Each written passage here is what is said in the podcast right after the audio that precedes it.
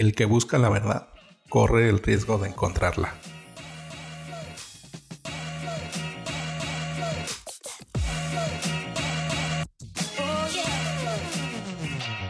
Hola, ¿qué tal? Bienvenidos a Ventaja Podcast, el podcast en donde hablamos de principios, estrategias y tácticas para los negocios tradicionales, online y startups. El día de hoy vamos a hablar de una falacia lógica nueva y es la carga de prueba.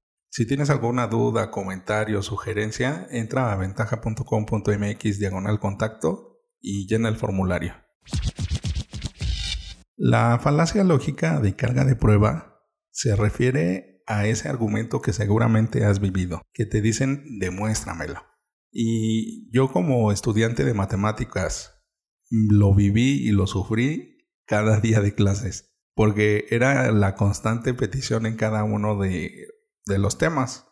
Porque bueno, a lo mejor tú no estás para saberlo, ni yo para contarlo, pero la esencia de la carrera de matemáticas son las demostraciones. No son las cuentas, no son los dibujos y tampoco es la ingeniería. A lo que realmente nos dedicamos los matemáticos es a demostrar las cosas y lo hacemos por medio de ciertos artilugios. Pero bueno, eso ya te contaré en otro episodio. De lo que vamos a hablar en este es de cómo esta falacia lógica se impregna en muchas discusiones acaloradas, en donde la gente lo usa de una forma agresiva. Por ejemplo, cuando te dicen, tú no tienes la razón, porque no me lo puedes demostrar.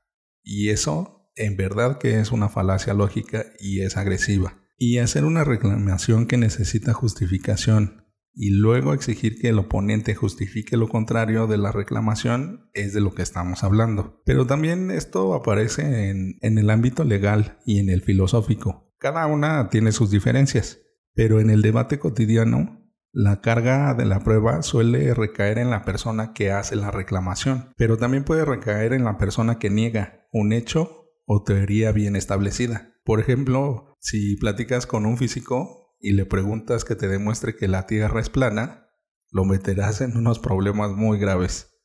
Igual y te sugiero que hagas esa pequeña travesura. Y en cada uno de los temas, ¿eh? la carrera o la especialidad que hayas estudiado o simplemente en conceptos generales, por ejemplo en historia, es bien fácil usar esta falacia. Por ejemplo, demuéstrame que la extinción de los dinosaurios sí fue por medio de un meteorito y no de una nave extraterrestre que trataba de aniquilar el mundo. Sin duda, hay varios puntos para poder demostrar esto, pero puede ser que esto no sea replicable y entonces no valido tu propuesta.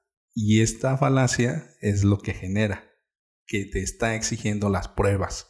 Y las pruebas son subjetivas, como la misma verdad. Para unos es absoluta y para otros es subjetiva. Depende cómo lo queramos tratar. Por ejemplo, si yo te digo que tengo unicornios pequeños invisibles viviendo en mi mano, ¿tú qué me vas a decir? Me vas a tirar de loco, ¿no? Y yo te voy a decir, ¿puedes probar que no los tengo? Por supuesto que no lo puedes probar. Entonces, yo afirmo que tengo esos pequeños unicornios e invisibles viviendo en mi mano. Son cuestiones bastante absurdas, pero que esta falacia se vale de ello.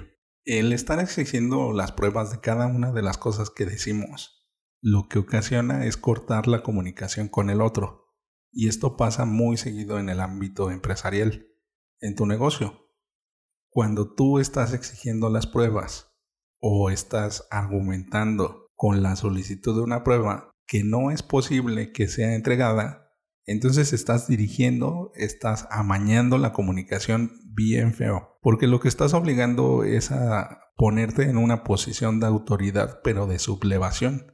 Lo que quieres es a una persona que haga lo que tú le digas que sea un esclavo. Y aquí en Ventaja Podcast lo que buscamos siempre son colaboradores. Y sé que lo que estás buscando tú es tener colaboradores, no esclavos, no empleados, no subordinados. Que todos los integrantes de tu negocio estén unidos por un único fin.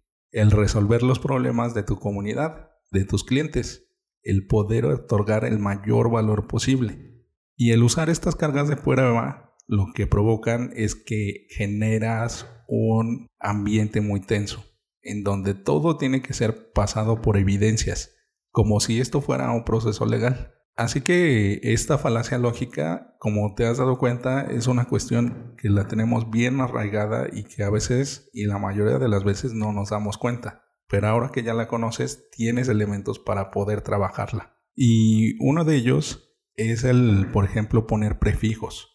Tengo la teoría de que, y eh, ahora sí, empiezas tu comunicación. O yo me imagino que, o discúlpame, pero tengo un prejuicio he estado pensando que tal cosa. Pero también puedes justificar tu argumento con evidencia. Si tú tienes, como se dice comúnmente, los pelos de la burra en la mano, entonces arrójalo al principio. Tengo la evidencia de que hay esta situación. Por favor, que ya no vuelva a suceder. O tengo la evidencia de que no se han logrado los objetivos porque tengo este reporte que me presenta esto y esto y esto qué es lo que tenemos que hacer. Y aquí un gran consejo que te doy es que siempre que vayas con un problema, ve con tres soluciones. No solamente llegues con el problema y lo arrojes y que los demás se hagan cargo. Tú trabaja algunas soluciones y espera las de los demás. Y así cada uno va a llevar sus pruebas. Y esto está totalmente enfocado en el cliente y en la resolución de conflictos. En el próximo episodio hablaremos de cómo hacer crecer una cafetería. Bueno, ventajosos es todo esto por hoy. Antes de terminar, déjame hacerte una pregunta, que igual no tiene mucho que ver con el tema, pero me surgió. ¿Tú crees en los fantasmas? Y no te voy a decir que me lo compruebes o que me lo demuestres. Solamente me gustaría saber si tú crees en ellos o si has tenido una experiencia paranormal. Recuerda dejar tu comentario en la plataforma que tú quieras. Y recuerda rífate como los grandes.